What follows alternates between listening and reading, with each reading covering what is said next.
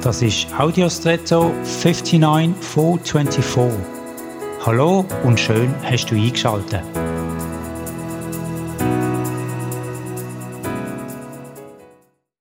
Hast du auch eine Leidenschaft für etwas wie Schmuck, Schuhe oder Taschen oder irgendetwas anderes?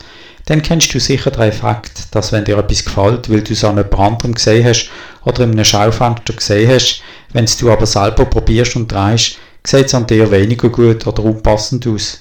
Du bist enttäuscht.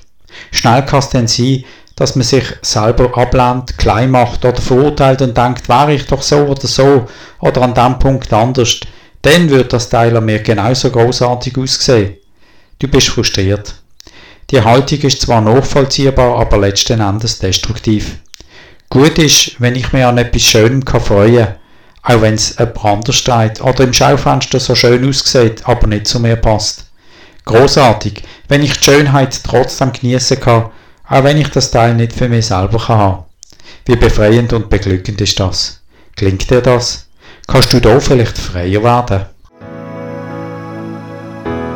Und jetzt wünsche ich dir einen außergewöhnlichen Tag.